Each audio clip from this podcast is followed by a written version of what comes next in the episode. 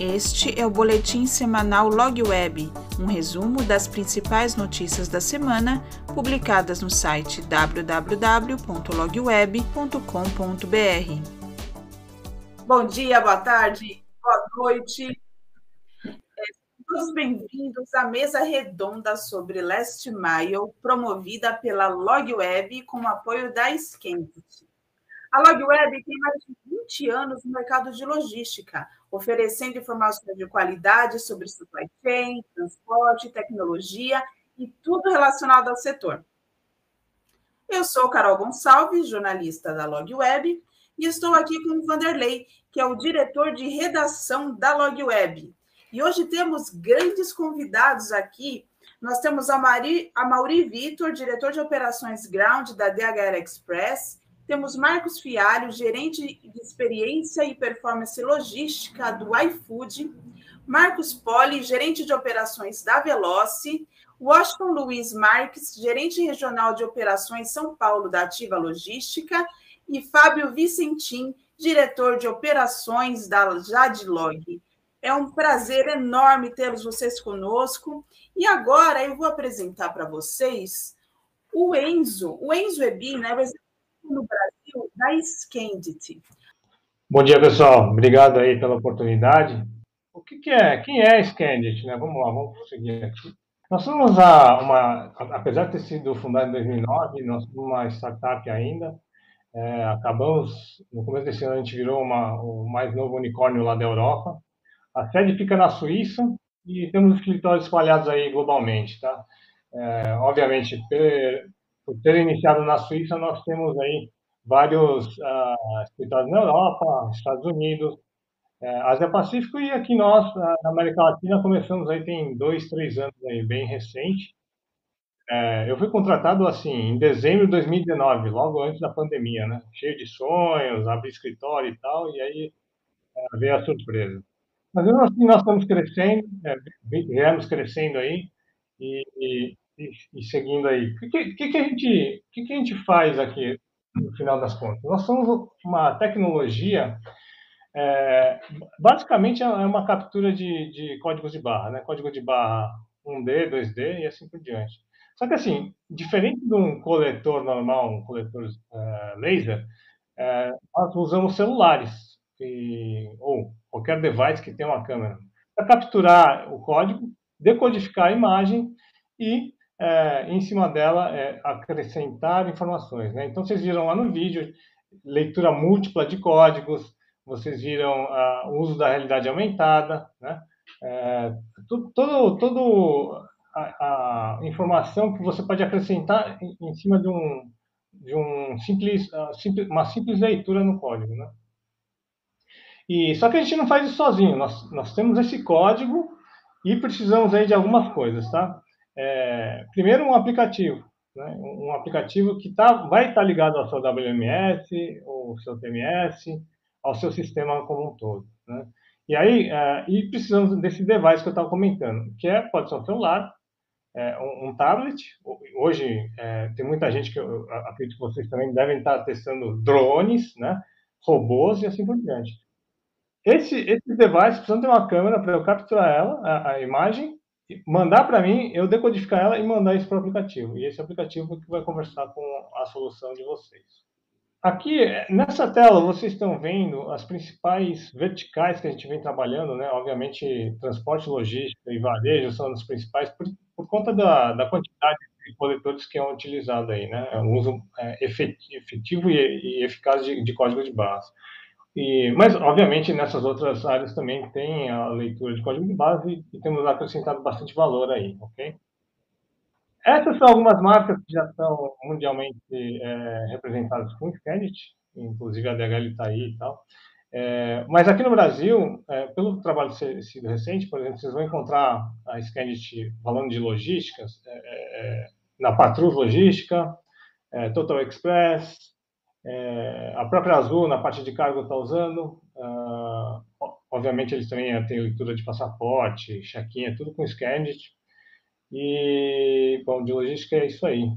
É, mas, assim, outro, outras, outras é, instâncias como, uh, como varejo e tudo mais, tem utilizado aí a Leroy Merlin, a CIA e assim vai.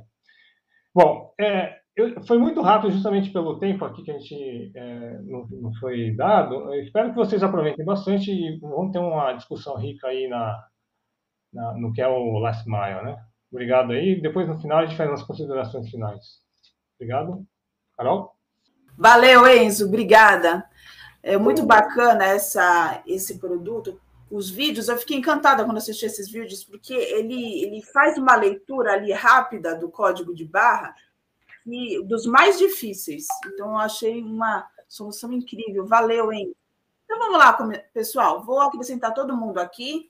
E Vanderlei vai começar com os questionamentos. Primeiramente, todos, mais uma vez, sejam bem-vindos. Vamos para o assunto Leste Maio. Bora, Vanderlei.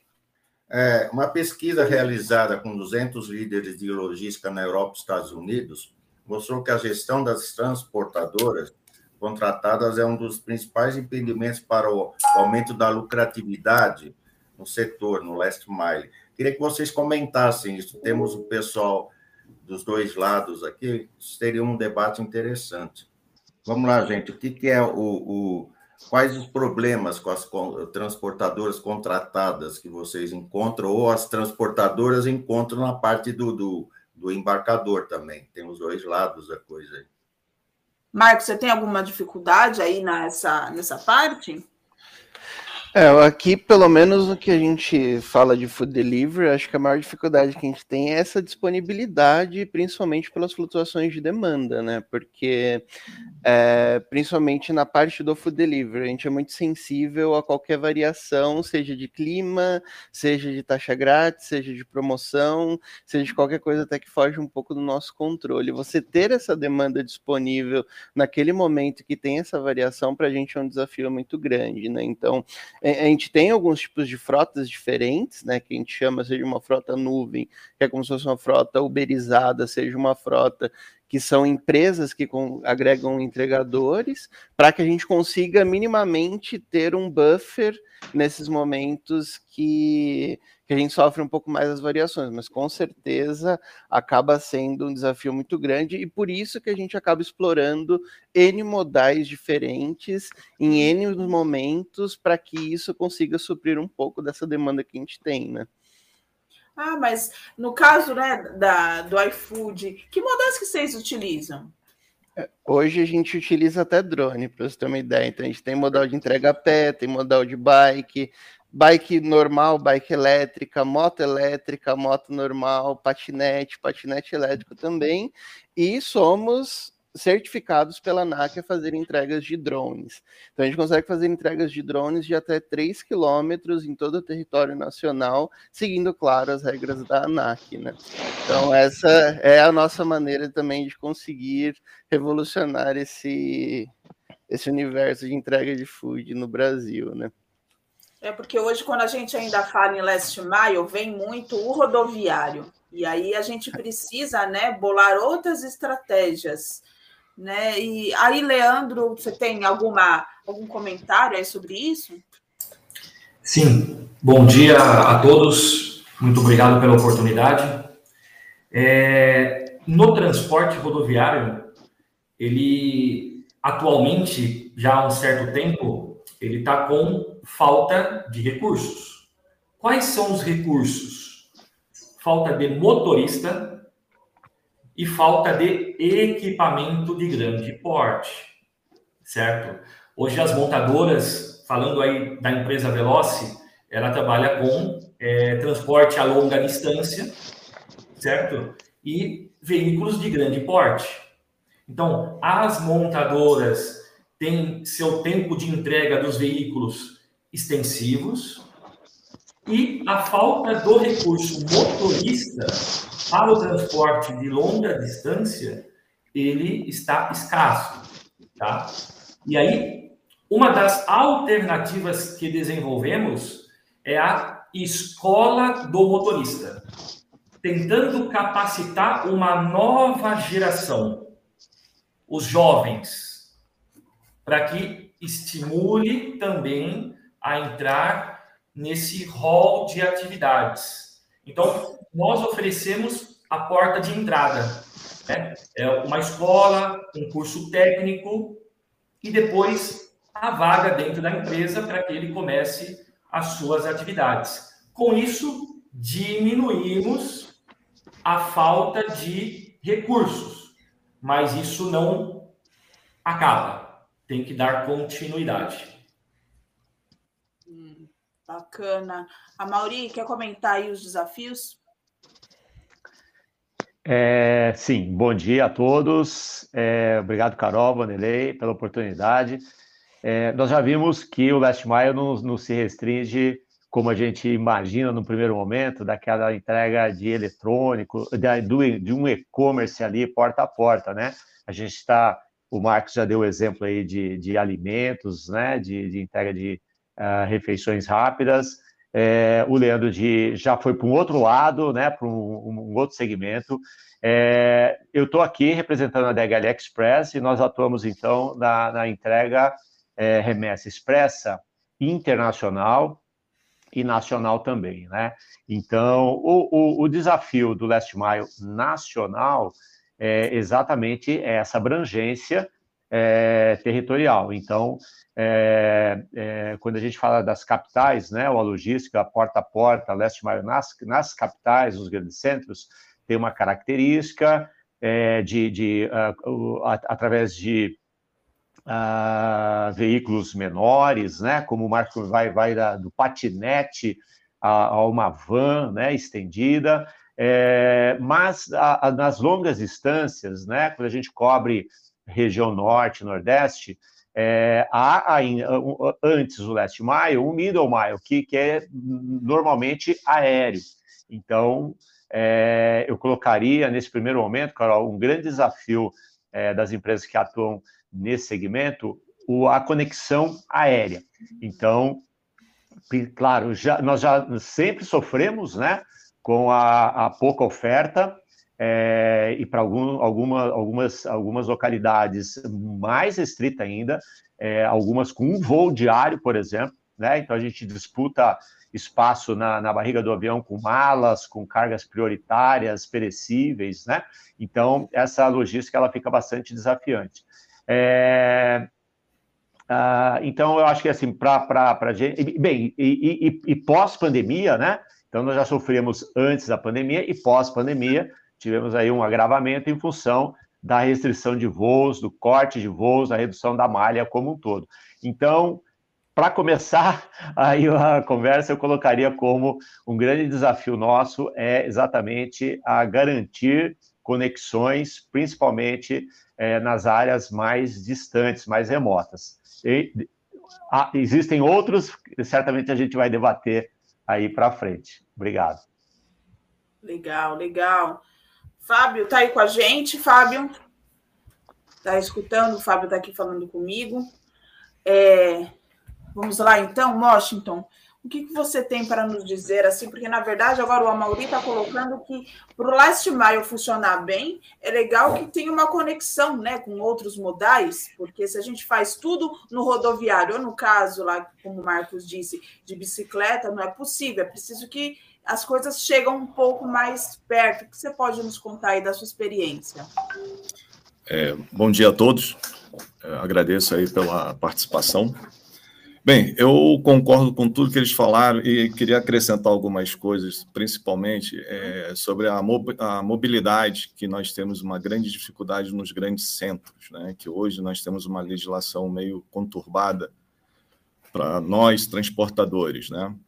É, outra dificuldade também que nós temos demais aí são aqueles clientes que com agendamento, né? são os clientes que hoje estão exigindo é, agenda, que você consiga atender eles através de janelas, né? E isso é outro complicador, outro dificultador e que tem gerado bastante problemas no last mile, né? E eu acho que o que impacta bastante um, um pouco nesse processo todo aí é a legislação, né? Que ainda precisa ser modificada, atender algumas nossas, das nossas necessidades. Né? Legal, legal. E aí, Vanderlei? Ops. É, o, que é apontado também como um, como um dos problemas nessa área é a, limitação tecnológica. Né? Você uhum. tem é, é, dificuldade de integração com o remetente, falta de visibilidade das entregas terceirizadas e de dificuldade de gerenciamento das transportadoras e dos motoristas. Como vocês enfrentam esse problema e como vocês é, tentam mitigar esses problemas? Como vocês tentam minimizar esses problemas diários? Vamos voltar lá para o Marcos, para a gente fazer essa, essa sequência. E daqui a pouco eu chamo o Fábio, que ele está com uma dificuldade de escutar a gente.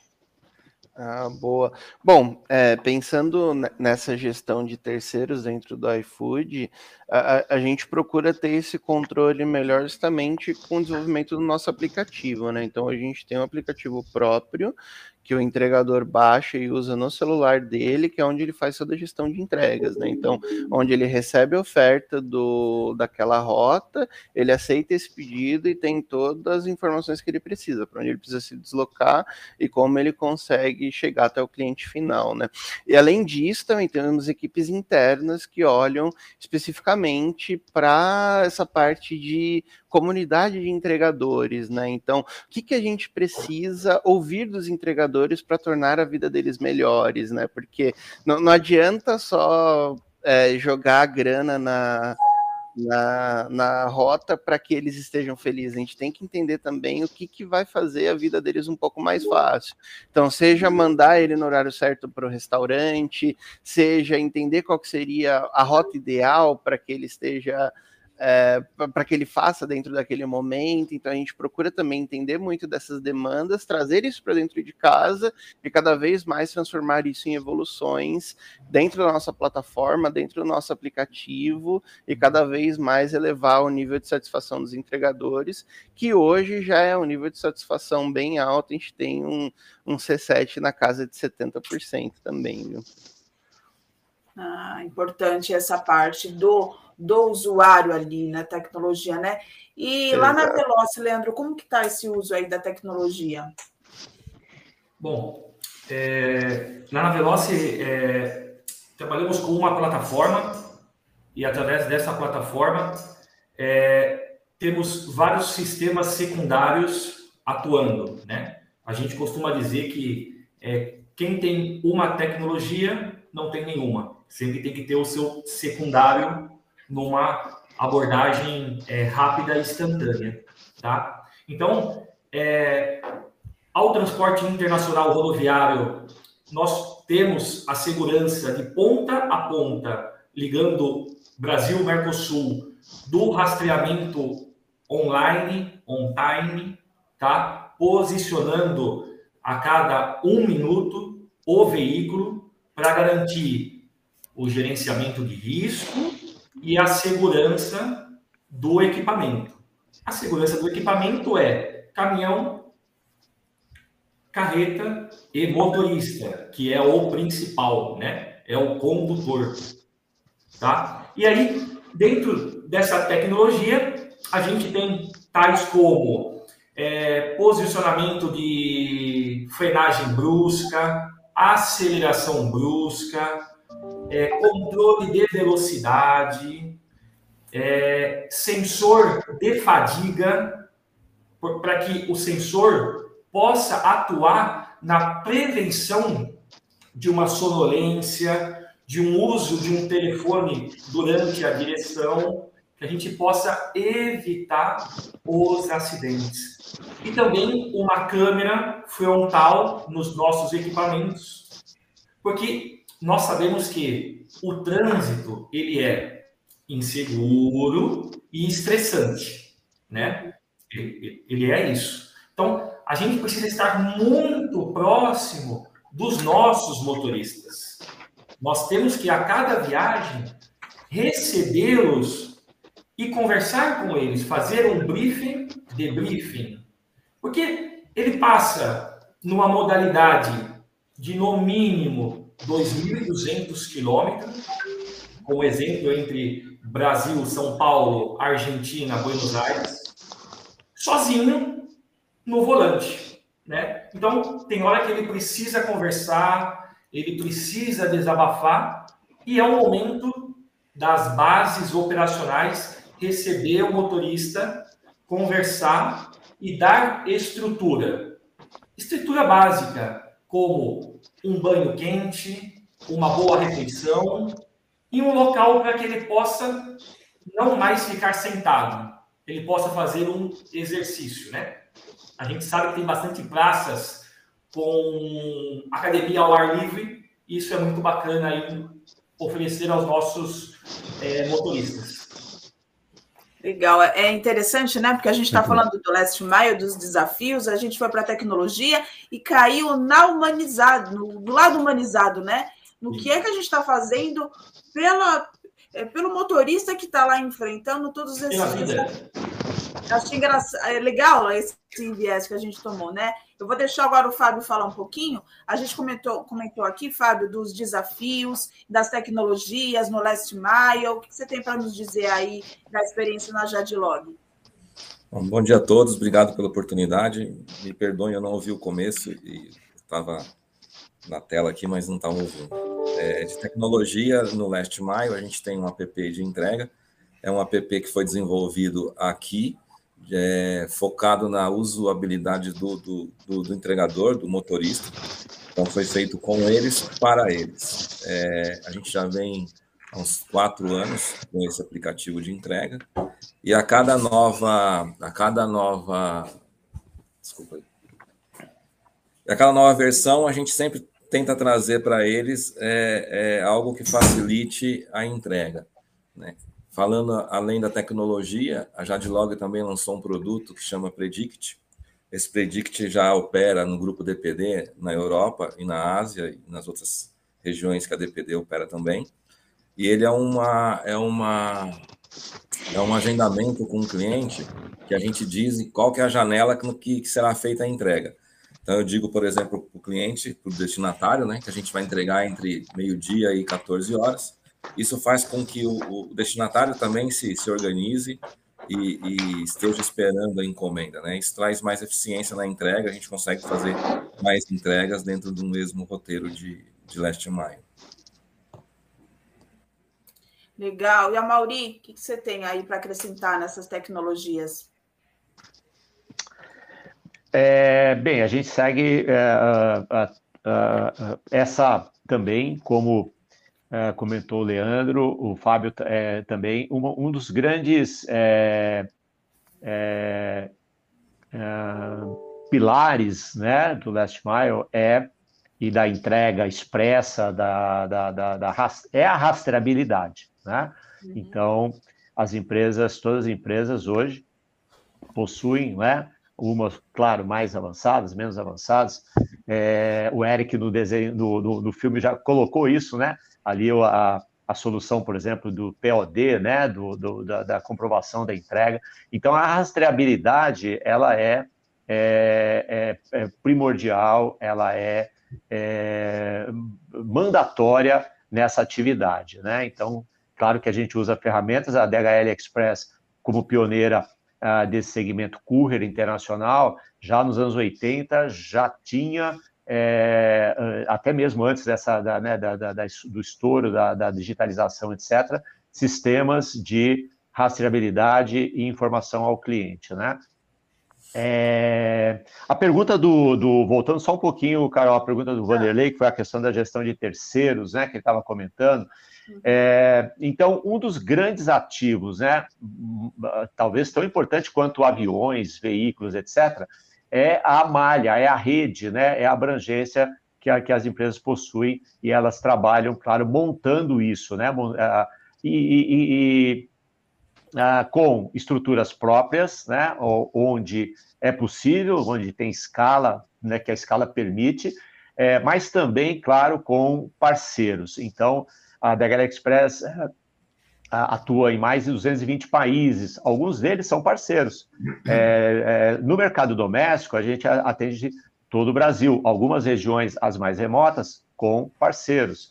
E, e aí, né, o, o, voltando à digitalização, há necessidade que, que, que, né, que, que nós tenhamos esse sistema apurado, esse sistema é, é muito é, interligado, para que quando essa entrega seja feita para o terceiro, a, a informação suba rapidamente para o sistema e seja perceptível para o cliente, certo? Tanto o cliente embarcador quanto aquele que recebeu. Então, é, é, é claro que a gente tem todos os, o, esses sistemas né, instalados é, no terceiro que permite essa, o retorno dessa informação num tempo muito rápido para que é, seja visível para o contratante, né? E também para o cliente a informação. E que tipo de informação? A que o Enzo mostrou. Quem recebeu, que hora recebeu, se foi a pessoa, se foi um porteiro, se foi um parente, documentos,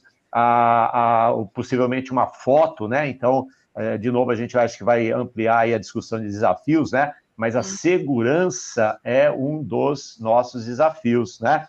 É, acho que o Washington, né, que comentou sobre mobilidade, sobre essa, essas questões aí da, da, das janelas, mobilidade, etc. Então, a, a tecnologia ela vem para minimizar todos esses problemas, né? É isso. Legal. Washington, o que você tem para acrescentar aí sobre as tecnologias? Bem, na nossa empresa, nós temos uma ferramenta que nos auxilia desde o início da, do recebimento da carga até o last mile, a entrega, né? Então, a, restra, a rastreabilidade é extremamente importante, né? Porque você tem que não somente tentar entregar, não é tentar, você entregar dentro da, da expectativa do cliente, que é o prazo que ele eh, contratou, mas você também de ter uma eficiência no, no, no início do processo. Né? Então, a nossa empresa tem uma grande preocupação nesse, como um todo. E a gente, nós temos uma ferramenta que a gente consegue monitorar do início ao fim. E, principalmente, na, no final, você tem aquela parte que é o mais importante, que é o produto precisa chegar ao destino certo, né? e para a pessoa certa e dentro do prazo. Então, nós temos isso aí como uma, uma premissa, algo importante no nosso processo. Né? Então, é, Ativa, ela investe muito em cima de todos esses aplicativos. É, nós temos a, a, busca sempre de melhorias em cima de, do atendimento, principalmente na, é, no, no que diz respeito a entrega, né? de você conseguir atender a expectativa de todo e qualquer cliente, né? consumidor. Né? É essa questão né, da jornada do, do cliente, né, do produto. Do consumidor. É, gente, aproveitando vocês falarem em tecnologia, nas plataformas que vocês têm, nos recursos, obviamente isso é preciso para se atender ao last mile a minha pergunta é: o que muda com a 5G? É, acrescenta, o que, que muda? Vocês vão mudar a plataforma, mudar a velocidade? O que, que muda nas empresas o 5G? Vamos lá para o Marcos, começando o leitinho. Boa. Nesse primeiro momento, o tempo de resposta, né? Então, a gente vai conseguir ter um tempo de resposta muito mais rápido do que a gente tinha com 3G e com 4G. Então, isso é, no, nos traz uma agilidade muito maior, né? Principalmente dentro do nosso desafio, que é um tempo de ciclo muito menor. Então, a gente está falando de janelas de entrega na casa de 30 minutos, desde a da decisão da criação do pedido do cliente até entrega final para o cliente, né? Então, você tem todo esse tempo para você tomar a decisão de qual é o melhor entregador, o momento certo para chegar no restaurante, fazer a rota e chegar no cliente final. Então, com o 5G, isso com certeza vai nos ajudar bastante e isso abre portas para maiores desenvolvimentos no futuro, né? Então, coisas que até então a gente não conseguia desenvolver tão bem de alguns monitoramentos, seja em tempo real ou de algumas respostas por conta dessa limitação de banda, a partir de agora a gente já pode começar a vislumbrar um pouco mais dentro dessa plataforma dos entregadores, né? Então a gente olha para o 5G de uma maneira bem positiva que principalmente quando ele começar a ganhar mais escala dentro dos entregadores, vai nos ajudar a ter mais agilidade na troca das informações e também no desenvolvimento de novas tecnologias dentro da, da nossa plataforma. Né? E para o Leandro, né, que no caso da Veloci atende no internacional, como que vai ficar essa questão? eu compreendo que vai também, pegando o gancho aí do Marcos, é, a rapidez dessa, desse 5G e a transparência, tanto ao transportador, quanto ao embarcador, quanto ao destinatário, cliente final. É, não trabalharemos com sombras, né? com áreas que às vezes é, oscila e você precisa é, subir uma tecnologia secundária. Então, é, eu acredito que ainda há necessidade de um secundário, porque o 5G ele, ele vai chegar, tem todo um, um ramp-up ainda de inovação, mas ele vai vir para ficar, literalmente. E uhum. nós, todos, a cadeia, é, usufruir desse, desse ganho aí do 5G. Você, Fábio, tem algo a acrescentar? Acho que sim. O 5G vem trazer para a gente aí uma melhor geolocalização. Então, é, acho que sabem, né? A Jadlog hoje atende 100% território nacional. A gente tem mais de 500 pontos de, de distribuição. E, e no nosso, nosso aplicativo de, de entrega, a gente tem uma, uma, uma, uma função ali que a gente já diz quantas vezes a gente entregou naquele endereço. Então, como a gente tem a geolocalização da entrega, a gente tenta facilitar para o entregador, dizendo, ó, já viemos aqui tantas vezes. E com, a, com o 5G a gente vai ser mais assertivo nisso, sem dúvida. Legal. A, a Mauri? É, sigo o Fábio. É, como eu, eu, eu, terminei anteriormente, a questão da segurança, né? Então, a, a gente está falando da segurança da remessa, segurança do motorista, do ativo. Então, os carros têm uma tecnologia embarcada hoje é, é, bem interessante, né? Com relação à localização, GPS, travamento de, de portas e etc. Então, a nossa expectativa é que isso seja é, mais rápido, eficiente, e, e, e, também a questão da, do planejamento de rota, né, da, da, da rota, é, do, do, da, do, do, planejamento macro e depois a dinâmica ali no sequenciamento de entregas, etc. Então, a gente também acredita que é, vamos ganhar uh, em velocidade é, na execução dessas tarefas de pré-rota, durante a rota e principalmente no monitoramento no que diz respeito à, é, à segurança. Uhum. E Washington, você acha que vai vir logo aí? Já vai, já vai dar para a gente colher rapidamente aí esses benefícios? A Ativa ela está sempre preocupada em tecnologia e sempre quando há alguma uma nova tecnologia de ponta e que venha beneficiar a, a, todo esse processo, com certeza nós vamos sim adquirir, porque é como foi falado aí pelo Amauri, pelo Fábio, pelo Marcos, existe a, vai melhorar a segurança, a rapidez, a agilidade no monitoramento, você vai conseguir ter uma eficiência é, assim é, excepcional, porque hoje é, nós dependemos muito da tecnologia, há um momento que existe a queda, e aí você fica naquele momento, ah, não consegue visualizar o, o que está acontecendo. Né? Então, se você. É, nós estamos partindo para uma tecnologia nova, que é o, o 5G, onde nós teremos com maior segurança, maior agilidade, eu acho que isso aí vai melhorar muito, muito mesmo, principalmente a, a, nossa segurança, que hoje é o que mais impacta a qualquer um, né? Uhum, sim. É, outro, uma outra questão bem atual é a alta dos combustíveis. Isso aí exige ferramentas que otimizam o tempo e, e os recursos. É, como é que vocês estão lidando com essa questão de alta do combustível? O que vocês estão usando? é, é medidas, tecnologias, é, como é que vocês estão fazendo com isso? Mudando modal? Como é que funciona agora? Marcos.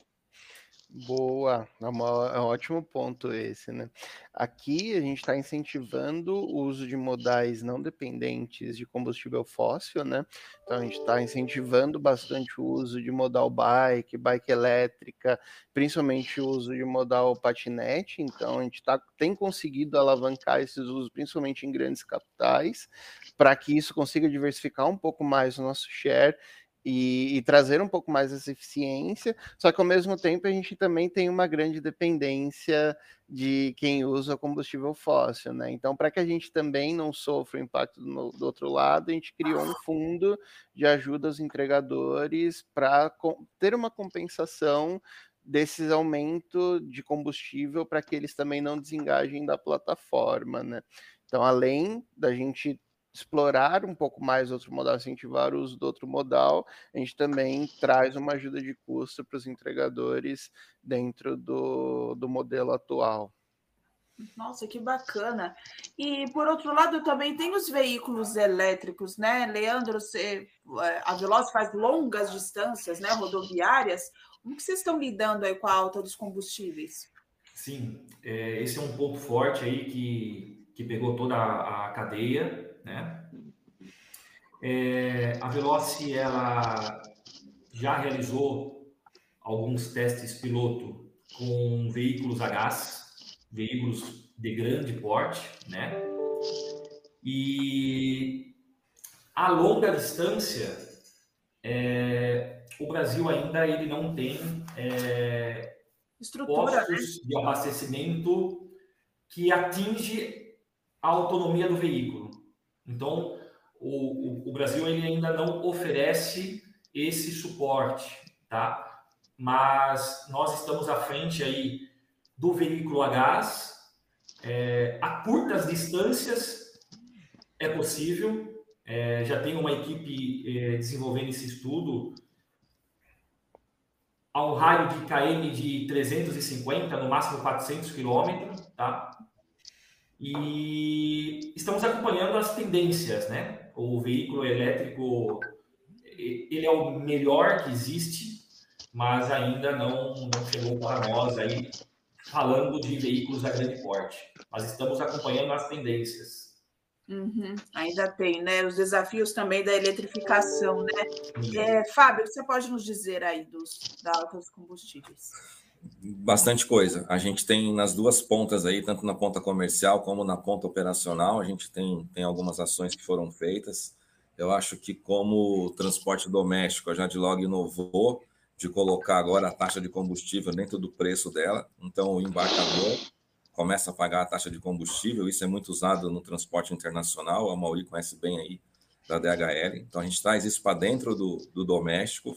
É, foi um pouco difícil, mas acho que a gente entrou na hora certa, que tinha um calor muito grande a questão do combustível nos postos. A gente pegou a primeira grande alta do combustível. A gente conseguiu colocar isso para funcionar em março, abril. E a gente vem conseguindo, conseguindo trabalhar bem com isso, tá? Na outra ponta, na ponta de operações, a gente também repassou essa taxa para o entregador. Então, hoje, além da, da, da, da remuneração do last mile, ele tem um variável que é a questão do, da taxa de combustível também. Então, a gente tem uma, um acompanhamento quinzenal, a gente olha a tabela da ANP, vê qual é a variação que teve no combustível e repassa isso no preço nas duas pontas. De, de, de estratégia verde, um dos pilares da DPD no plano estratégico mundial, a, a sustentabilidade é um desses pilares. E aqui na Jadlog a gente já tem caminhões de transferência, né? Hoje a Jadlog tem 300 rotas diárias em nível nacional e a gente já tem uma boa parte com caminhões híbridos. A gente tem os caminhões que fazem é, 60% no diesel e 40% no, no gás natural. Na frota pequena, a gente tem é, cerca de 100 e alguns carros é, 100% na, utilizando gás natural. E a gente seguindo aí a, a, a o iFood, a gente também entrou na, na carona deles e a gente também está colocando é, moto à disposição, moto elétrica, do mesmo fornecedor deles. Então a gente está tá trocando algumas operações, né? A Jadlog não é só B2C, a Jadlog tem, tem um bom, é, uma boa penetração também no B2B e algumas operações dedicadas aí de motocicleta São Paulo, Rio de Janeiro e, e Belo Horizonte. a gente entra com a moto elétrica também, a gente acabou trazendo eficiência no, no, no, no contrato, a gente conseguiu reduzir o valor do, do, faturamento, né, do custo do cliente e manter os nossos contratos. Nossa, muito bom. Legal, Mauri, o que tem de, de novo aí na DHL? O que tem de bom a fazer? Bem, então, uh, com relação a combustíveis, uh, na, na, primeira parte aí da pergunta, uhum. já há mais de sete anos que na DHL Express nós usamos GNV uh, nos veículos utilitários, né?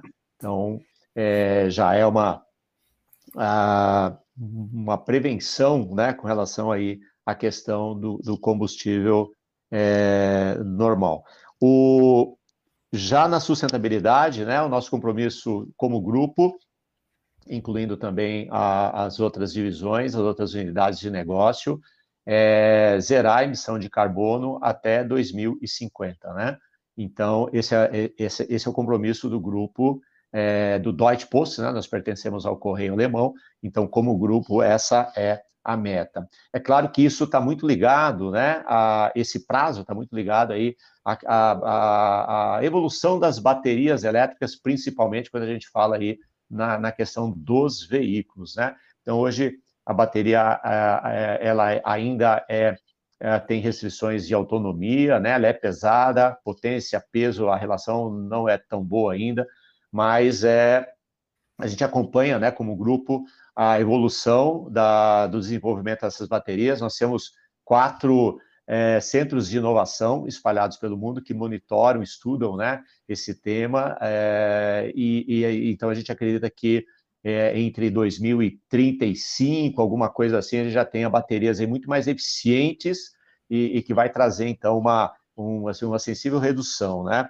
No Brasil, nós atuamos com, com carros elétricos, scooters elétricas, é, bicicletas também e até rotas é, a pé, né? Que o, que o, que o é, cumpre ali a pé quando há uma densidade boa e, e é, compensa, né? Já estamos investindo também na, na, na, no combustível de aviação mais, mais verde e também estamos testando, é, temos uma parceria com a, no, um fabricante é, de aviões elétricos, aviões, claro, de pequeno porte, uma capacidade ainda baixa, mas para é, distâncias médias ele vai cumprir aí esse papel. É, esse, é o, esse, é o, esse é o nosso plano.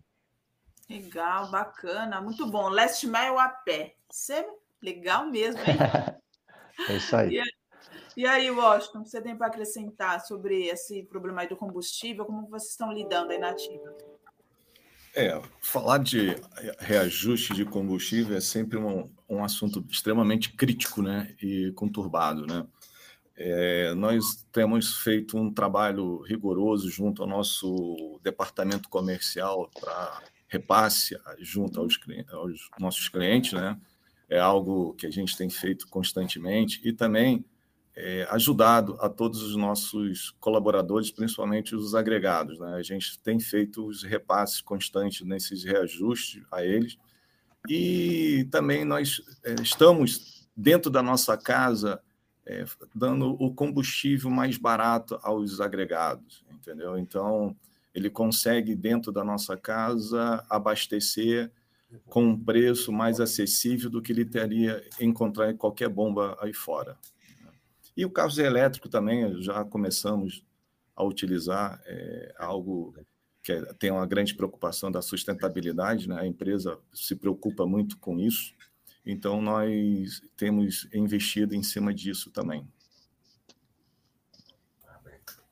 É, já que vocês falaram de, de alternativas de, de, transporte elétrico, GNV, até o híbrido com células de carga, o, que vocês acreditam? Qual é o futuro do transporte rodoviário? O elétrico tem a restrição, como foi dito, das baterias pesadas e de pontos de abastecimento. O que é o futuro? É, é frota misturada, frota mista, é, combustível, GNV, elétrico? Como é que vocês analisam essa, essa, esse futuro? Marcos. Boa. Eu acho que ele vai ser um mix, porque principalmente se a gente for para pensar no Brasil de tamanhos continentais e de estruturas tão diferentes, em grandes capitais você até consegue ter uma estrutura minimamente aceitável para você rodar com veículos elétricos, com veículos a GNV, então lá você consegue talvez fazer um mix interessante entre um modal elétrico com um modal de combustível alternativo, com um modal de combustível fóssil. Já outras regiões, não, você tem uma única dependência. Eu acredito que a gente vai caminhar muito para um mix que a gente consiga atender melhor cada região, para que o todo consiga ser mais eficiente do que a gente é hoje, né? Então, na minha visão, acredito que é muito isso que vai ser o futuro da logística, assim. Uhum. O que você acha, Leandro?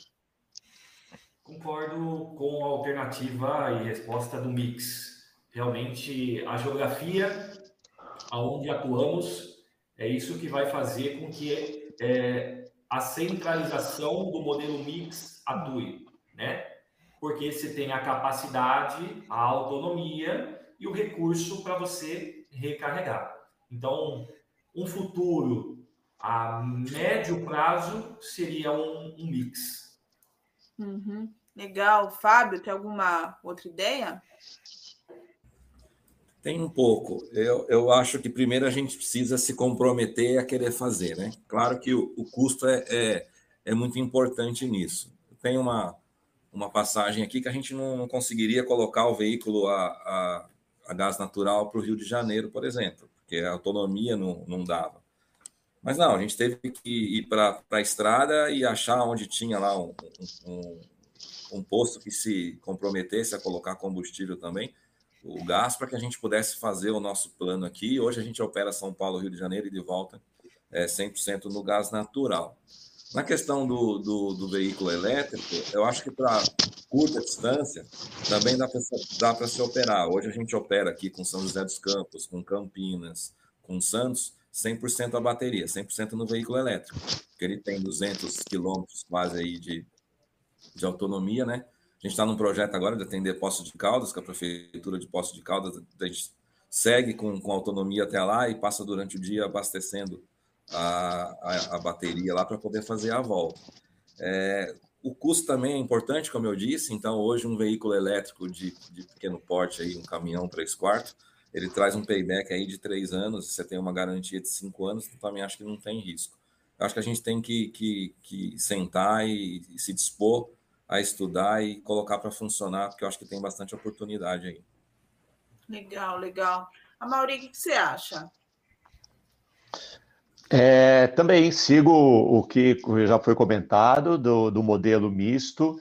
É, eu acho que a, quando a gente é, separa aí, né, os segmentos aí da, do transporte é, no, no médio, longa distância, claro que mais para frente, né, é, falando de macroestrutura, é, é, certamente a gente deve ir mais para ferrovias, para é, hidrogênio, né? A gente está vendo aí, tá, esse tema está bem é, é, nesse momento aí na, na, mídia, em função dos investimentos anunciados pelo Biden, né? Com relação aí principalmente hidrogênio.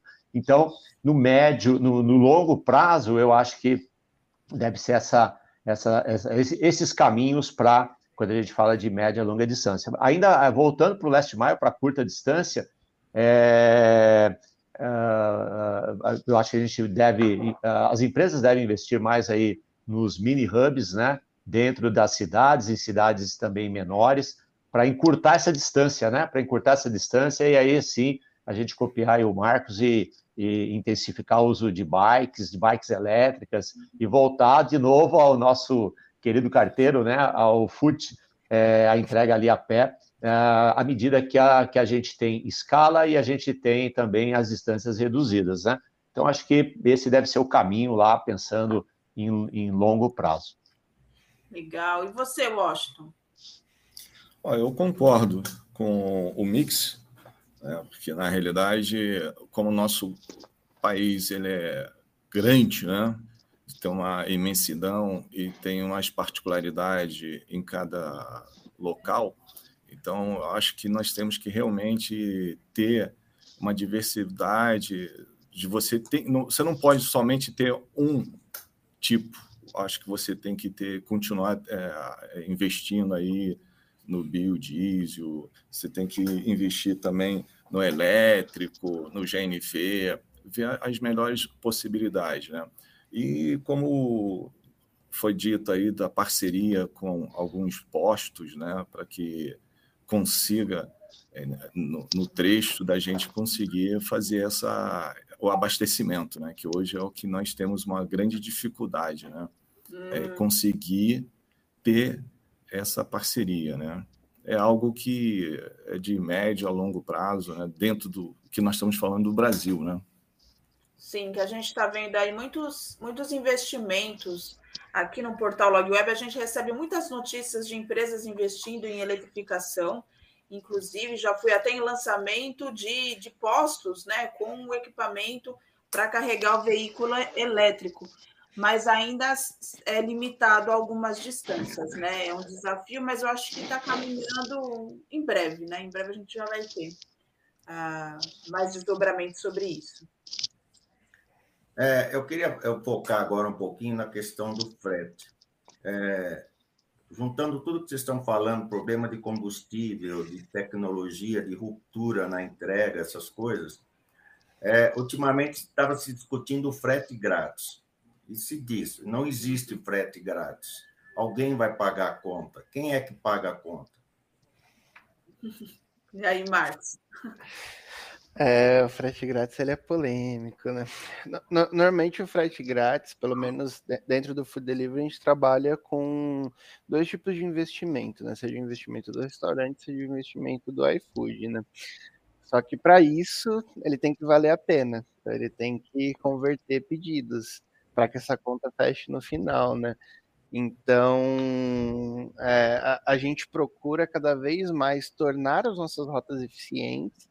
E como que a gente torna a nossa rota eficiente? Fazendo a oferta certa para o entregador certo, conseguindo colocar o máximo de pedidos que eu consigo dentro daquela mesma rota que faça sentido para eu fazer entrega para esses dois clientes sem impactar no nível de serviço, que eu consiga cada vez mais jogar o meu custo para baixo, para que eu, no fim, consiga equilibrar a conta entre aquilo que eu estou gastando e aquilo que eu estou recebendo, tanto do frete quanto da comissão, porque a gente sabe que não é a, a nossa receita não vem só da, do delivery fee, que é a da entrega, ela vem também de comissão e outras questões, né? Então a gente procura trabalhar muito nessa questão dessa eficiência para que essa conta feche no final e que faça sentido é, o, o, uso do frete grátis dentro desses dois modelos que a gente trabalha, né? Então, tanto do investimento do restaurante quanto investimento do próprio iFood, né? Uhum. E aí, lá no caso do Leandro, né? É, vocês fazem é mais B2B, né, Leandro? E tem essa questão? Exato. É. Não, infelizmente no internacional não, não, não é possível se aplicar o frete grátis, né? O que, o que nós tentamos apoiar os nossos clientes é na é, customização e montagem de carga. Ou seja, você tem uma unidade com capacidade para 103 metros cúbicos de carga e que o cliente ocupe os 103 metros cúbicos com qualidade, sem avaria, com segurança, para que o valor do frete que esteja embutido na mercadoria seja de menor proporção, para que ele, como cliente, possa oferecer ao consumidor final um uhum. valor competitivo. Então, essa customização, nós temos um, um departamento de logística integrada fazendo o melhor planejamento de carga para atingir o máximo de ocupação. Com isso, entendemos que o cliente e o consumidor final sejam altamente é, afetados com um menor preço competitivo. Uhum. É, Fábio, eu estou aqui me lembrando que eu vou comprar alguma coisa aqui na internet e agora a conta que a gente tem que fazer não é mais do valor do produto, a gente abre aqui vários fornecedores e vê qual que oferece o menor frete, porque há fretes assim de 80 reais para móveis pequenos como, como que a gente. Por que, que tem essa diferença tão grande assim? É, é, inclusive, o preço do frete, o frete hoje é um, um, dos motivos principais de abandono de carrinho. Então, como é que, como é que fica essa coisa? É, a gente sofre essa pressão todo dia aqui do, né? A gente não tem frete grátis, mas a gente opera com todos os, mar os marketplaces do Brasil, os maiores todos. A gente opera com todos os grandes embarcadores de e-commerce. Então a gente sofre, uma pressão danada aqui o dia todo na questão do, do, do preço do nosso frete, nossas tabelas de preço. Mas a gente é bem rígido aqui com isso. A gente tem uma, uma, uma, uma equipe de price na Jadlog e ela acompanha o mercado, né? A gente não adianta a gente querer cobrar o que, que não se paga também. Então a gente sofre essa pressão para a gente poder ser criativo aqui na, na, nos custos operacionais. Então a gente tem desde de, de, de processo na portaria, por exemplo, para se um carro de passeio não, não, não, não saia na frente de um caminhão, porque o caminhão tem que chegar mais cedo, ele tem que ser mais eficiente. São vários projetos que a gente foi, foi colocando aqui dentro, ocupação do caminhão, então a gente também tem que usar o caminhão, os 103, 104 metros cúbicos de uma carreta, é, lugares que a gente tem, tem um, um, um transit maior, a gente usa o bitrem para a gente poder ter, ter, menos consumo de combustível e carregar mais, mais cubagem aí no, no trecho. E a questão de preço diferente, sim, cada um tem que conhecer o seu custo, né? E, e, e eu, não, eu, não, posso dizer por que, que, tem essas diferenças todas, um frete de 80 e um frete de 20, né? Então, não uhum. sei. Mas o que a gente tenta trazer para esses, esses é, embarcadores são soluções. Hoje a Jadlog tem, por exemplo, o picape. Então, o picape é uma, é uma oferta de frete com preço menor do que, do que o, o entregue em casa, né? Então, o que, que é o picape? O picape são, hoje a gente tem 3 mil, média 3 mil pontos de, de, de proximidade. Então, em vez a gente levar uma encomenda na casa do, do destinatário, a gente entrega 10 encomendas nesse ponto e o destinatário faz a retirada na, na, nesse, nesse ponto comercial que a gente chama de poodle. Hoje a gente tem uma média aí de quatro pacotes por poodle na nossa rede nacional. Isso a gente consegue ter um custo menor porque apenas uma entrega num ponto só. São soluções que a gente tem que, que, que buscar para que a gente consiga apoiar o, o, embarcador nessa, nessa política de, de, de, de frete grátis aí. Que também né, deu uma, uma diminuída nisso e parece que agora está querendo voltar. É, e eu não tenho visto muitos frete grátis. Tive do computador, recentemente. Mas e, e aí, Amauri, como que vocês viram? Que aí é uma quantidade enorme também de pedidos na DHL. Como é? Isso. É, gente, claro que a gente segue praticamente o mesmo modelo, né? Os fretes são customizados por cliente e, como o Marcos comentou bem, depende muito da, da é, da, do número de embarques, né, é, da, dessa, desse, uh, da densidade, da, do número de embarques, destinos, é, a densidade também é importante, e, e, e, a customização, né, como a gente atua em segmentos diferentes, né, biológicos, eh, eletrônicos, alta moda e etc. Então, para cada cliente, é, há uma precificação diferente, de acordo com exatamente o que o Fábio colocou, coleto no, no, nas suas bases, não, você me entrega. Então, tem uma série de, de, de, de fatores né, que é, é, são imputados ou não aí no, no, preço final. E por isso essa variação, né? Por isso essa variação de, de valor aí para cada um. É claro que leva vantagem né, o embarcador com um maior número de, de, de remessas, né? É, é claro. É, e, e, acho que um ponto importante, é, finalizado, essa questão da, da, de, da desses pontos é, de apoio, né? E pontos de, de, de, de entrega-coleta, ah, os, os, os lockers, né? Os armários inteligentes também. Então, tudo isso ajuda na, na redução de, de é, distâncias e também na, na redução né, de deslocamentos, principalmente. Então, isso torna. E claro, né, por trás, assim, acho que é, é, o guarda-chuva de tudo isso é a eficiência, é a produtividade, né? Então, a gente busca otimizar ao máximo aí os recursos, né? Um carro na rua, é, o pessoal sabe, tem um custo enorme, né? É o, a gente chama de kit, né? O kit cooler, que envolve tudo que está embutido ali, né? Uniforme, os scanners, combustível, pedágio, estacionamento, etc, etc. Então, isso tem que ser, claro, muito, muito otimizado, né? É, isso é que determina o valor final do, do, do frete. Uhum. É, esses smart lockers são uma solução né, que também vem crescendo aí, muito bom. É, Washington, o que você tem a acrescentar aí sobre, sobre essa questão do frete? É, o frete grátis também não é algo que nós praticamos aqui, mas nós temos uma grande preocupação né, dentro da nossa área comercial de fazer algo tangível, né? E algo que todo e qualquer cliente tenha condições de transportar, né? Então, o que nós fazemos? Nós temos uma preocupação na redução de custo, né? Da gente fazer uma análise total em cima e ver o que nós podemos, dentro de, dessa redução, o que nós podemos repassar aos nossos clientes, né? E é importante né, que você, como você colocou aí, tem fretes de todos os valores, e realmente tem.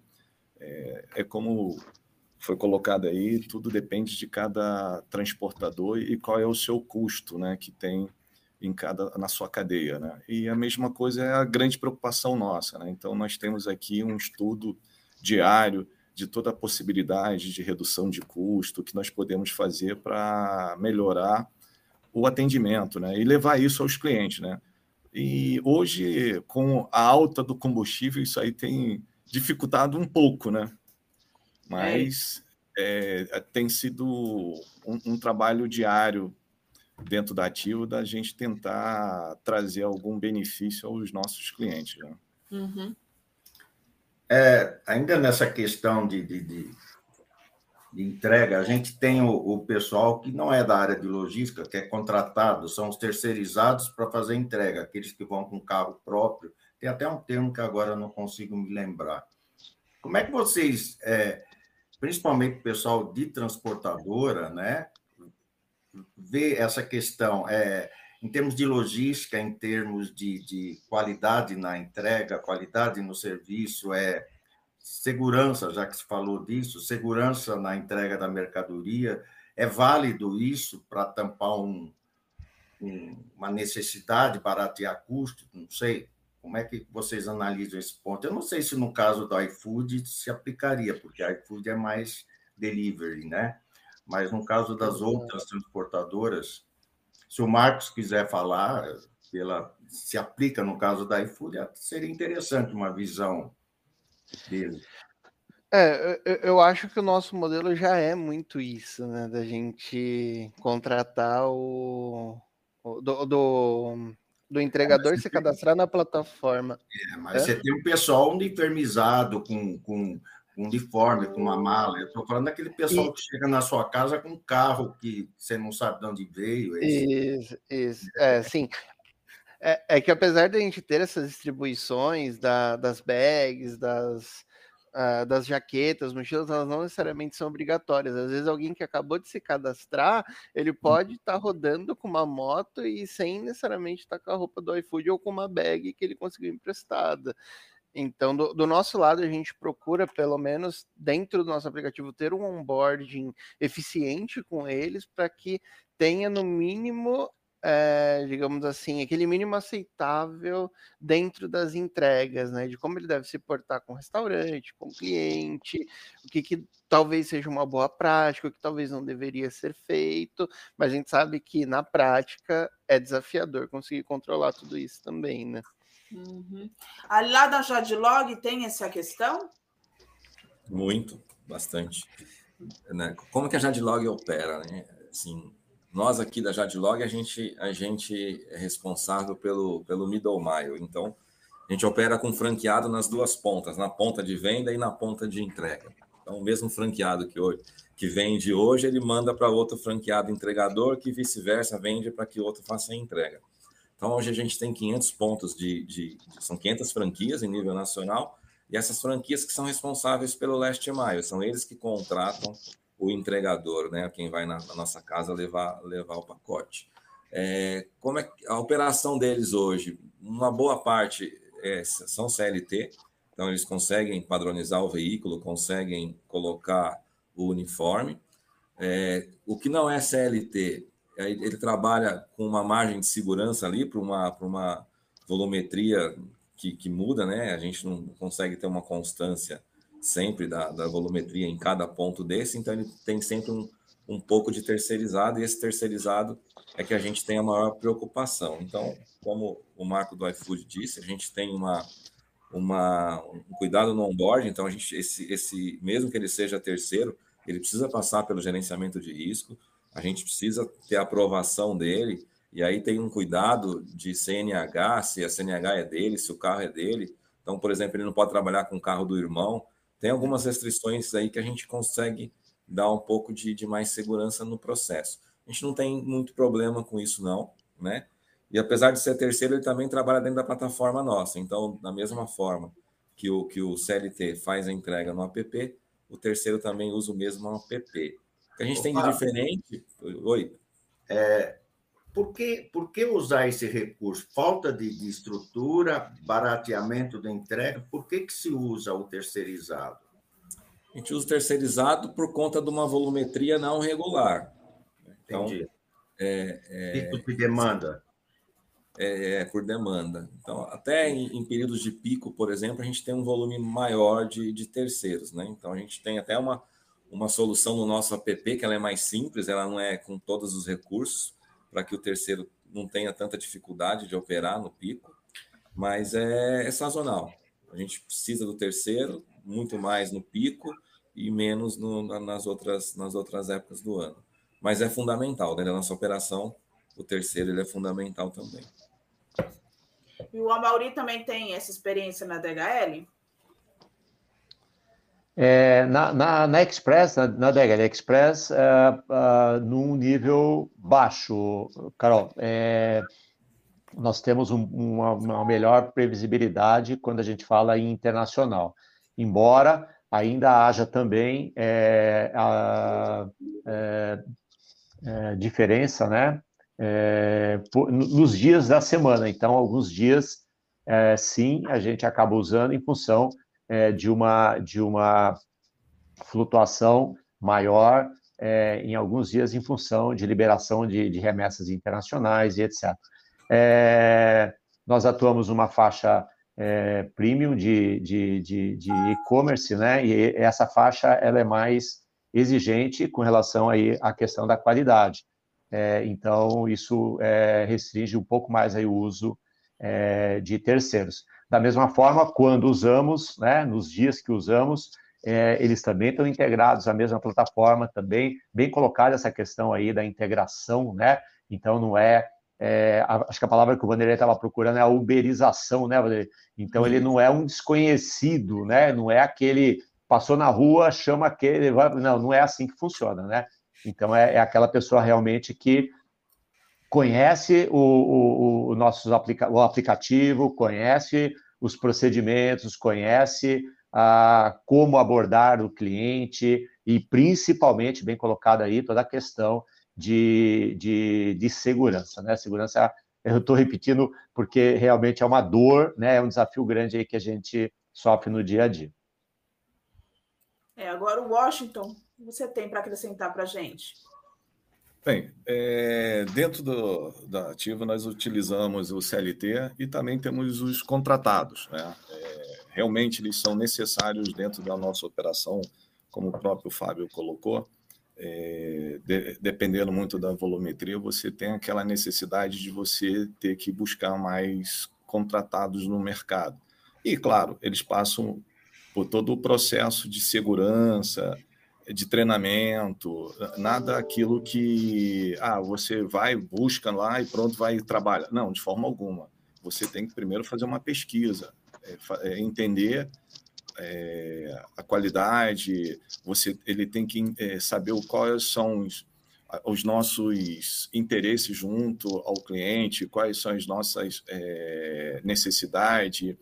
Então, ele passa muito um treinamento bem sério para o atendimento. E, claro, é, como foi dito aí da segurança, é, nós fazemos uma pesquisa, é, não é algo aleatório, você vai, coloque, vamos trabalhar de forma alguma. É, tanto uhum. que dentro da, nossa empresa, o risco nosso é, é, quase zero em cima disso tudo, né? Mas há uma importância, sim, de você ter o, o contratado. E também uma questão de custo, né? É, é uma relação entre o, o, o CLT e o contratado, realmente existe uma diferença, né? Eu estava aqui pensando numa outra, com relação a não falhar nunca as entregas, porque tem entregadores que 7 horas da manhã, 10 horas da noite, tem alguma orientação do horário, ou às vezes até a, o, a pessoa até prefere, dependendo, eu vou deixar livre quem quiser comentar essa questão, porque me ocorreu agora que às vezes, poxa, tá de noite, ou tô dormindo num domingo, sábado de manhã, tem alguma orientação sobre essas entregas, quem quiser falar? Não no food delivery. no delivery a pessoa quer ali naquela hora, né? Mas em outras Exato. Carol, a, a, assim, o, o, o, um outro desafio enorme foi até já comentado essa questão da hora marcada, da, do agendamento. É, no Last Mile há uma corrida para o que a gente chama de CMD, entrega no mesmo dia, né? Então, é, e isso é, faz parte dessa discussão toda, quando a gente fala de frete, custo.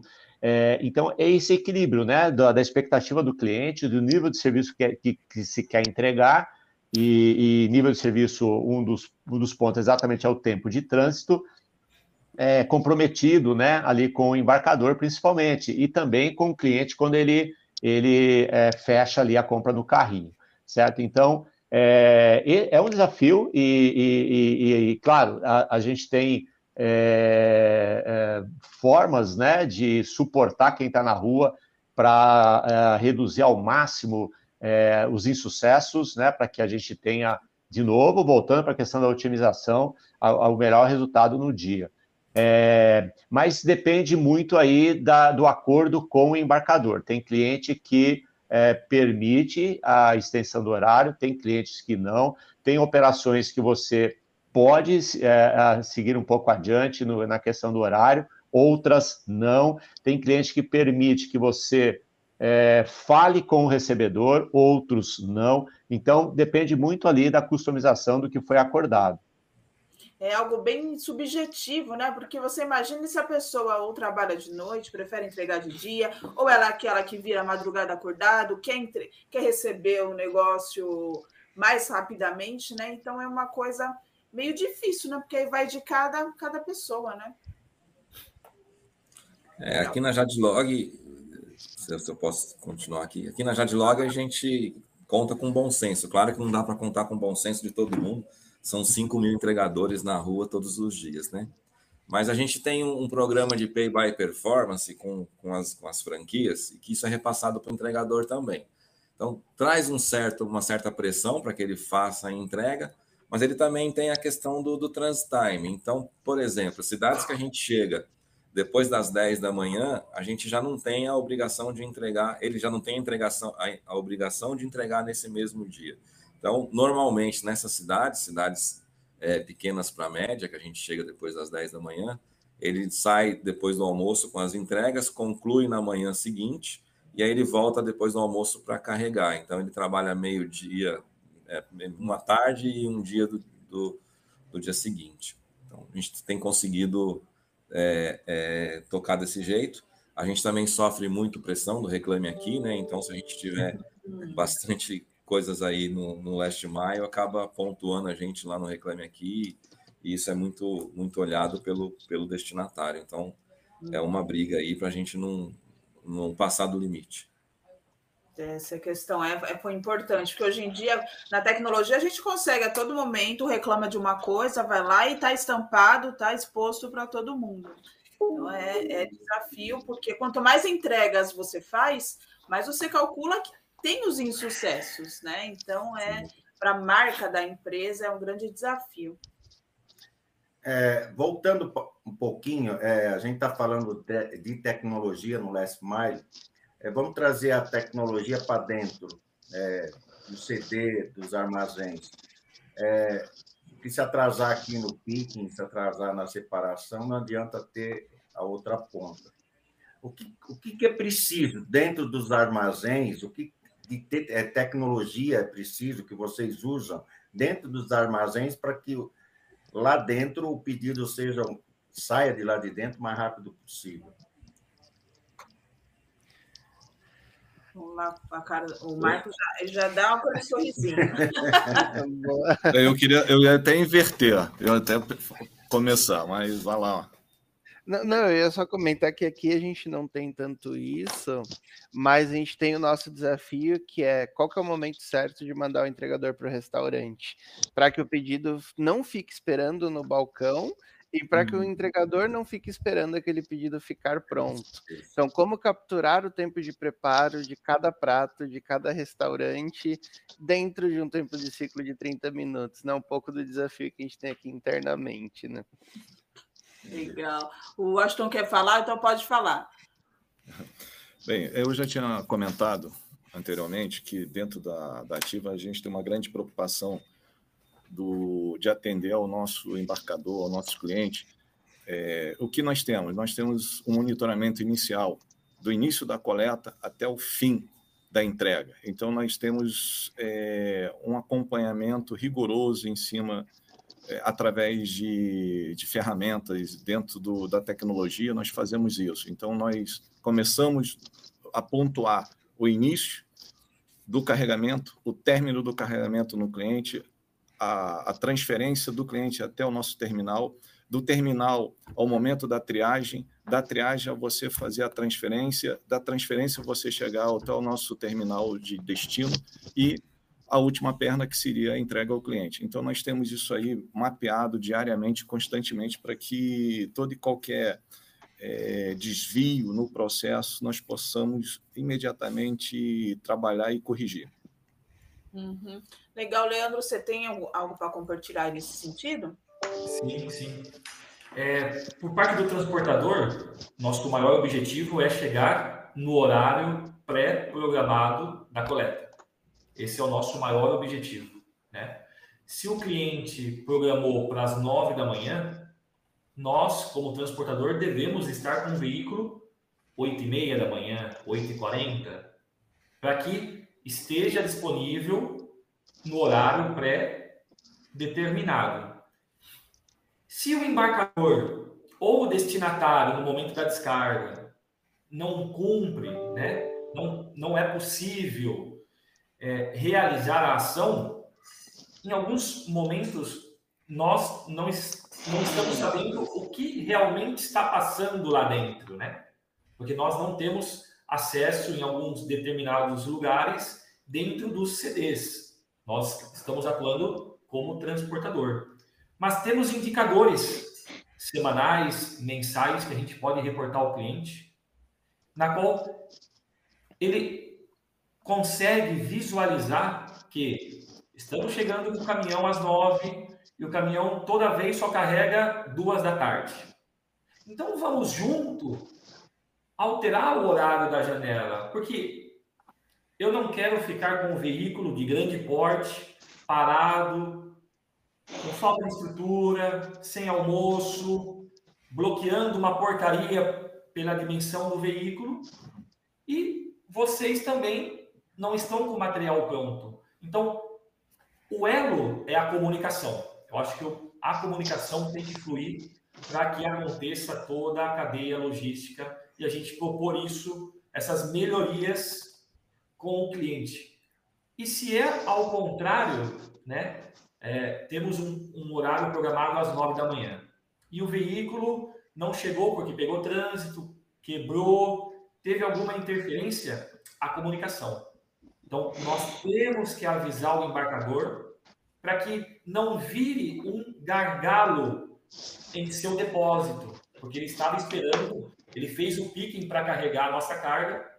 Então, se a gente avisa com antecedência, ele pode chamar o próximo e assim não engargalar seu centro logístico. Então, a comunicação é muito importante. Ô, Leandro, voltando aí, você falou dos caminhões. Antigamente tinha uma briga boa que era as entregas dos caminhões eram usados como armazéns. É, isso ainda existe? Isso ainda existe. Isso ainda existe, tá? O quê? É, é, o, é o famoso just in time e no momento da descarga, é, horas antes parou a linha de produção, hum. tiveram algum problema e não tem aonde baixar a mercadoria. Isso ainda existe, se diminuiu e os embarcadores destinatários, ao meu ver, estão mais flexíveis com o tema da prioridade em descarga dos veículos de grande porte. Então, nós buscamos trabalhar com clientes que também têm a mesma cultura da nossa empresa, né? Que é qualidade, segurança, pontualidade, para que a gente não tenha esses é, gargalos que a gente possa trazer problemas internos para dentro da companhia, né? O motorista ficar há quatro dias aguardando descarga é muito tempo. Mas existe. Uhum. E aí, Fábio, você pode falar aí dessas tecnologias do, do armazém, de picking? Sim, é, a Jadlog é bem conhecida pelo, no B2C, né? Mas a gente é um grande operador do B2B também. A gente tem armazém, a gente tem algumas operações aqui um CD anexo ao nosso, ao nosso cross-docking. E hoje eu vejo que a relação está mais madura entre o contratante de armazenagem e o prestador de armazenagem, né? Acho que a gente fala as línguas mais próximas hoje. Então, acontece do caminhão ficar dois, três dias aguardando para descarregar? Acontece. Mas ele já sabe que eu tenho um custo adicional quanto a isso, já está já está é, é, precificado, já está na tabela de preço de preço dele, então a gente consegue é, é transitar mais fácil com essas com essas é, ocorrências. Em relação à tecnologia, é, como eu disse, o comprador também está mais maduro hoje, então os contratos hoje já vêm com nível de serviço combinado, eles acompanham através de um dashboard o nosso WMS, então eles sabem se o pedido entrou, se o pedido foi separado, se o pedido foi expedido, e como é isso aí ele tem online, então as, as nossas ferramentas são de, de, de, acesso remoto por todos os clientes. A gente não tem tido problema nisso, não, é bem, bem combinado os níveis de serviço, eu acho que não tem nenhum problema que possa acontecer no meio do caminho. E monitorar né, os indicadores, para que a gente possa estar sempre entregando isso para eles. Uhum. E aí, na DHL, Mauri, vocês utilizam, né? Vocês têm uma tecnologia para leitura mais fácil, né? Do, do, dos códigos, é isso? É, sim, nós, nós é, bem, tudo, tudo uh, hoje está na base de, da captura de checkpoints, né? Em todas as, os, as etapas da, da operação, isso acontece é, quase né, mandatoriamente aí no nosso segmento. É, Uh, quando a gente fala aí da, da, etapa que o Vanderlei comentou, do packing, picking, faturamento, né? É, os clientes fazem isso, né? É, é a atividade de, a nossa inicia ali a partir da coleta e bem colocado aí pelos colegas, está tá, tá, tá, muito tá bem definido hoje. Então existem horários de cortes, né? É, para cada nível de serviço. Então, para eu entregar no mesmo dia, eu tenho que coletar até tal hora. Então, isso é muito seguido e, e funciona bem, né? É, é, claro que aí, claro, cada uma das empresas também, e como nós fazemos, é, é, nós temos algumas etapas fiscais, por exemplo, a ser cumpridas, né? Emissão de, de conhecimento e etc, etc. É, e, e, a gente tenta fazer isso, é, em alguns casos, é, já paralelamente ao cliente, né? Ou seja, tendo funcionários dentro aí dos principais clientes já para é, que essa remessa, que a gente ganhe etapas é, e acelere a entrega. Então, essa é, a, é o que a gente, a gente tem feito com, com bastante sucesso para cumprir aí o combinado, para cumprir o SLA definido com uh, os embarcadores. Uhum. É, falando em experiência do consumidor, a gente tem é, janela de entregas mais hum. curtas e agendamento de entregas. Falando isso, parece ser ótimo para o lado do consumidor, lógico. Agora, e para vocês, quais as dificuldades em fazer isso? Agendamento de, de, de, de, de entrega e janela mais, mais curtas de entrega. O que, que implica isso aí? O que, que O que, que tem que ser feito para que isso realmente ocorra, para impactar o, o consumidor lá no final? Fique à vontade, quem quiser começar. Bom, na Jadlog a gente, como eu disse no Predict, né, que é a previsão de entrega, é, o, o, destinatário recebe um SMS dizendo que a encomenda está conosco, que ela será entregue no dia X lá qualquer. E nesse momento ele pode fazer duas alterações. Ele pode mudar o endereço dele, ó, eu não quero receber nesse local, e eu também não quero, eu também posso, ele também pode mudar o, o, a data de entrega. Ó, também não posso receber nessa data. E aí a gente já tem isso pré-avisado dentro da nossa plataforma e a gente vai entregar na data que, que, que, ele solicitou, no endereço que ele solicitou. Mas isso a gente não, não, não tem uma, uma, uma agenda para que ele faça isso. Ah, eu quero receber no período da tarde do, do, do dia X. A gente consegue se colocar na, em rota no dia X, mas não no horário que ele quer. De, na questão do B2B, é normal o agendamento, então a gente não tem a mesma estrutura do, do entregador, do, do Last Mile, a gente faz isso com uma estrutura paralela, né? Às vezes com o próprio franqueado, ou às vezes com as nossas filiais. A gente não tem problema no B2B, não é comum, não é um problema para a gente. Ah, legal. Alguém mais quer comentar? É, eu gostaria de fazer um comentário. É, como os nossos clientes, os embarcadores são de medicamentos e cosméticos na nativa, nós temos que enfrentar muito os agendamentos e as janelas, né? Então, uhum. há algumas dificuldades, sim, porque você tem hora para entrar e tem hora, não tem hora para sair, às vezes, né? Porque quando você vai no CD dos grandes distribuidores, eles não estão recebendo só você, mas tem os outros embarcadores também, outros transportadores. Então, você tem um pouco é, o, o tempo é, é, você não tem um tempo certo. Você tem um horário de entrada, mas você não tem um horário de saída. E dependendo muito também de alguns distribuidores, você não tem um contato né, no momento da, da, conferência da sua carga. Então, tem algumas é, situações bem é, complicadas e dependendo de cada tipo de cliente que você atenda, né? Alguém mais quer falar? É, só, só complementando, na, na, na Express, nós temos a, uma ferramenta semelhante ao que o Fábio comentou, que permite, então, essa flexibilidade ao cliente determinar dia e horário, né?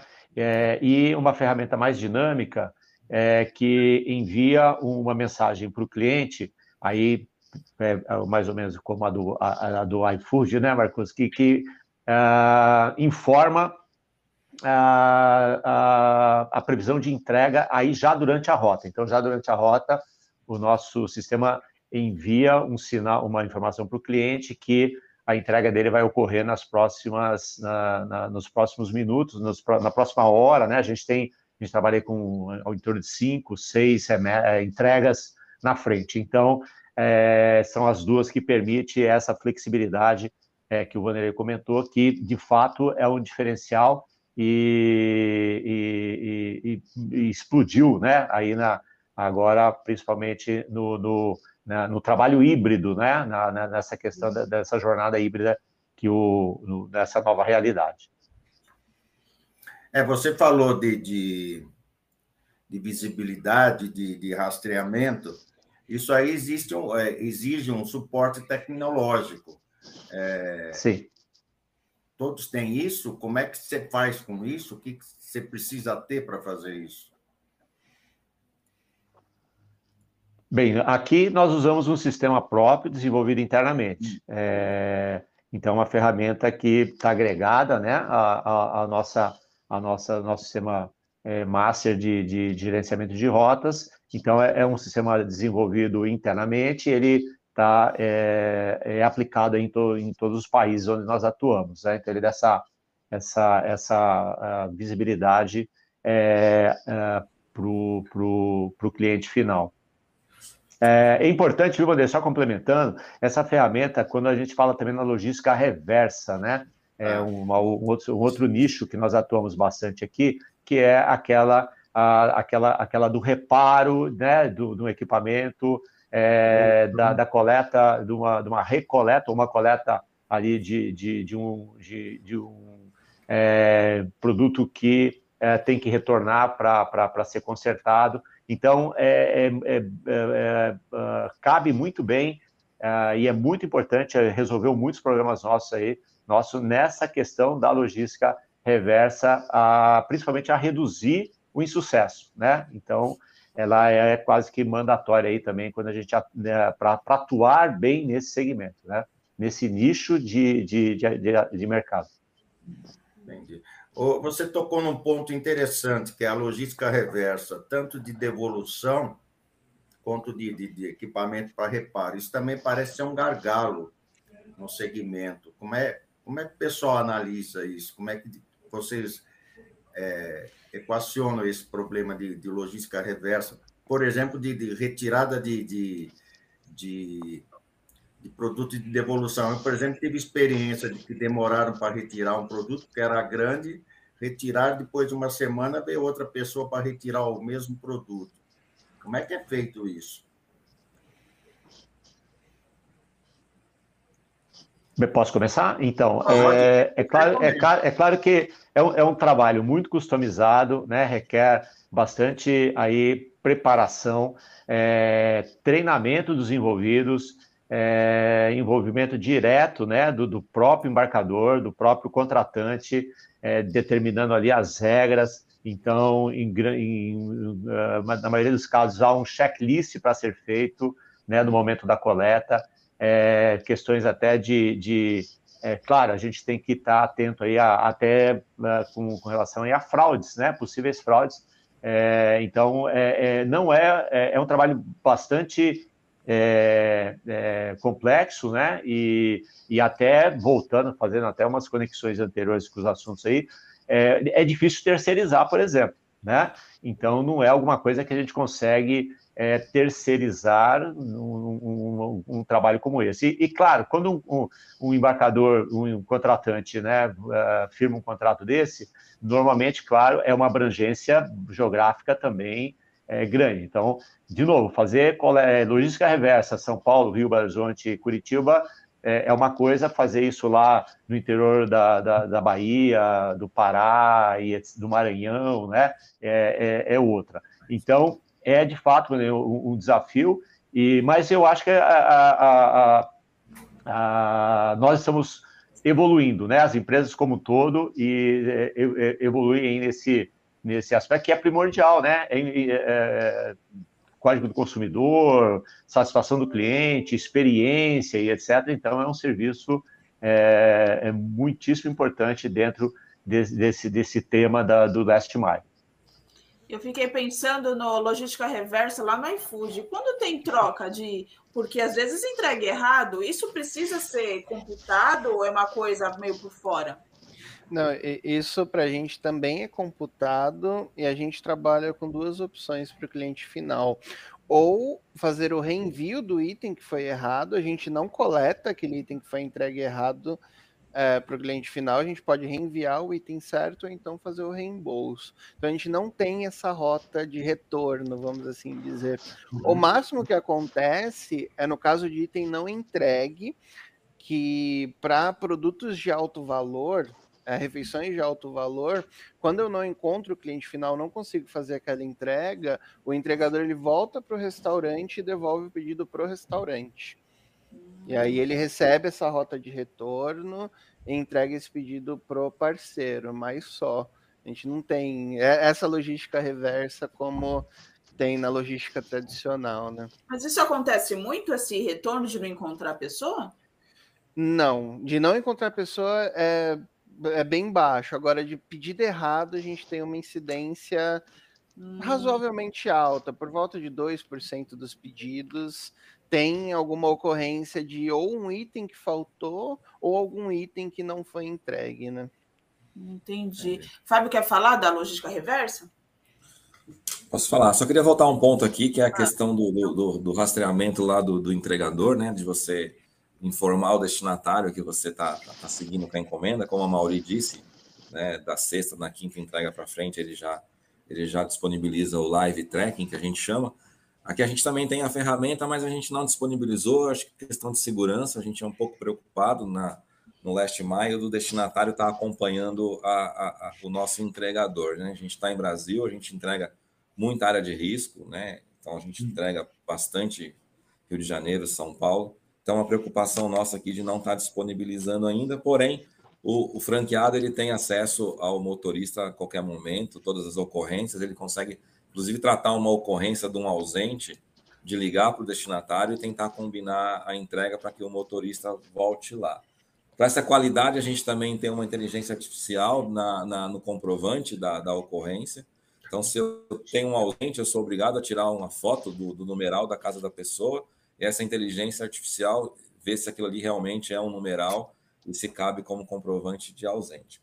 Na questão da reversa, a gente tem dois pontos aí, que é a, a reversa, a reversa pura, né, na, na, logística, que, na logística, que é a entrega de um item e, e, o recolhimento de outro, e aí sim com checklist, com todo aquele cuidado que tem que ter, mas não é o nosso grande volume, a gente tem pouca coisa disso, mais no B2B.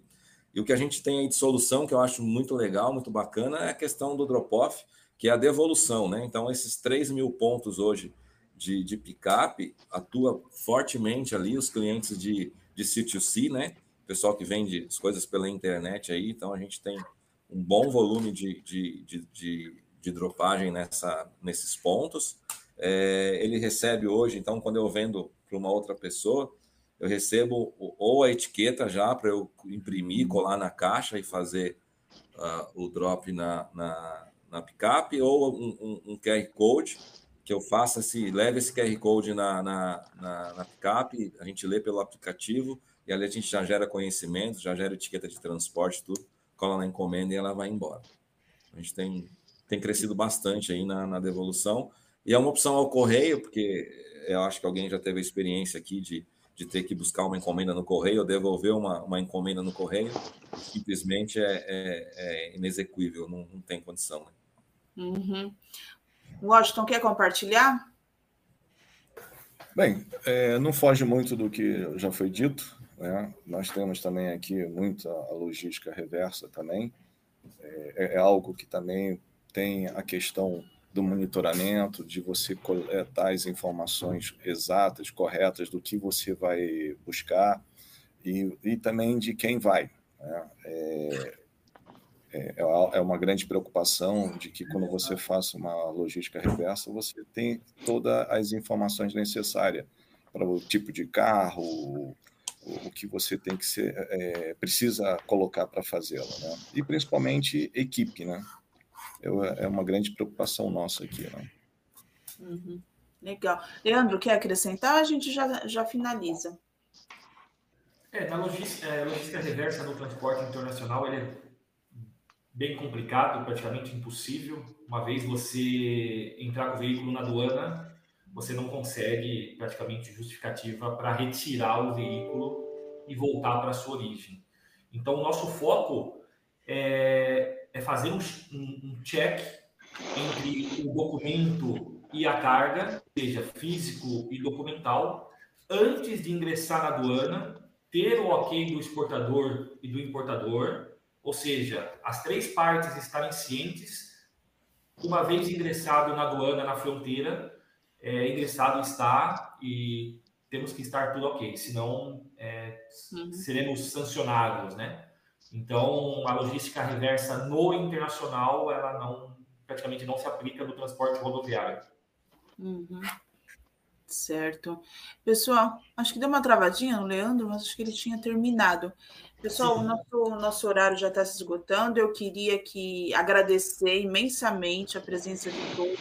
Foi uma discussão muito válida, muitos pontos é, importantes foram discutidos. Eu gostaria que, se cada um quisesse fazer considerações finais, acrescentar uma mensagem. Vamos começar com mais. Vou acrescentar o Enzo aqui também.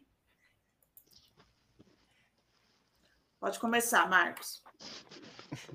Não, boa. Uh, acho que foi realmente muito rico, legal pegar também um pouco a perspectiva de grandes players do mercado, né, grandes pessoas também que trabalham dentro dessas empresas. Acho que expande muito também aquilo que a gente pode pensar de inovação do nosso lado.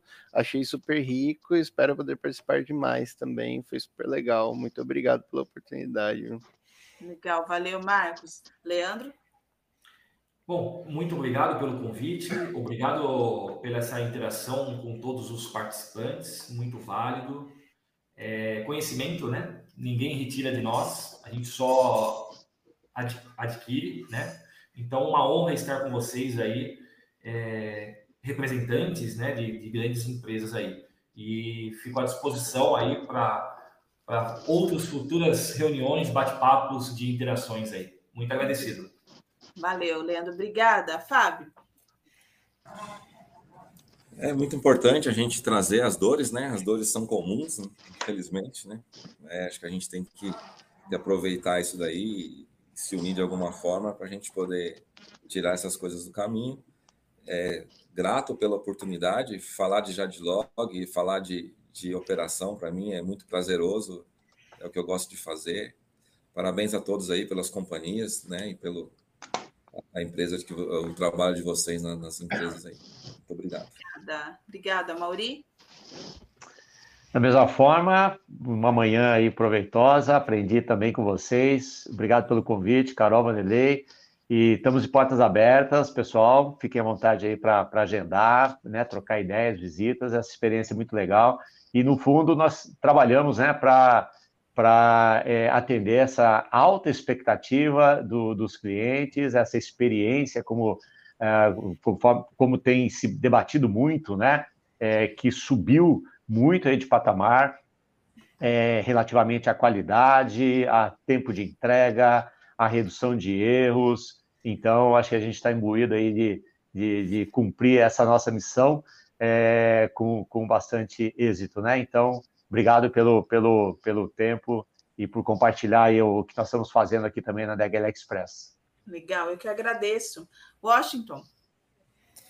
Eu queria agradecer por estar participando desse debate. É, foi muito interessante, houve um enriquecimento é, para todos. Né? É, nós trabalhamos é, é, num mercado muito é, dinâmico, né? que o transporte em si é é algo que você, como no início da nossa conversa, nós falamos que quem trabalha nisso passa por testes cardíacos, né? Ou às vezes você mata um leão todos os dias, né? Então, é, um debate desse é importante que você começa a entender de cada empresa o que está se fazendo, se você está no caminho, entendeu? É muito bom. E gostaria muito de estar sempre participando e também que a ativa seja sempre convidada. Pode deixar. Eu agradeço ó. a todos aí. Obrigada. Enzo, também gostaria de agradecer o apoio da Esquente. Fica à vontade para o encerramento. Pô, Carol, Vanderlei, super obrigado. Achei que foi o primeiro evento com vocês aí, muito legal. É, eu achei a diversidade aqui fantástica, né? Tudo, ah, vamos falar de logística leste mar. Mas, de repente, eu comparo os business, o oh, iFood com, a é, entrega internacional, né? Você pensa, ah, não tem nada a ver, né? Mas, cara, quanta sinergia, né? Quanta experiência interessante. Eu só queria deixar aqui é, o meu muito obrigado a todo mundo e que a gente, de uma forma ou de outra, eu peguei algumas palavras aí, né? Tudo, operações de pico, coletores caros. Cara, é onde a gente está aí é, uma alternativa para tudo isso que vocês estão falando e como a gente pode ajudar. Então, se a gente puder ter uma conversa aí com cada um de vocês, é, eu fico à disposição. Ok? Obrigado aí, pessoal. Legal, gente. Muito obrigada mais uma vez. É, esperamos contar com, com, vocês em uma próxima. E acessem o portal LogWeb, LogWeb www.logweb.com.br. Nós temos notícias, matérias, podcasts, vídeos então, contamos com também as informações vindas de vocês. Obrigado, gente. Só lembrando, a próxima edição da revista, que deve estar no ar agora até o fim dessa semana, tem uma matéria sobre fulfillment, é, que a gente aborda muito essa questão da last mile, as dores do setor, as alternativas, eu acho que tem muito a ver com o que a gente falou. Até, até o fim dessa semana deve estar no ar a, a revista Log Web. Agradecendo a vocês, a gente aprendeu muito. É, Para a gente que trabalha com imprensa, é sempre muito útil ter contato com vocês, vocês estão na frente, vocês acabam dando uma aula para a gente. É, aprendi realmente foi uma diversidade, né? Ter um iFood, ter o um pessoal, a, a Veloce na, na, área internacional, foi, um, foi realmente, para mim, como profissional de imprensa, foi um debate muito rico. Obrigado a todos. Obrigada, gente. Até a próxima. Obrigado. Obrigado. Tchau, tchau. Tchau. E não se esqueça, siga-nos nas redes sociais e entre para o canal do Telegram. Mais informações no site www.logweb.com.br. Até a próxima semana!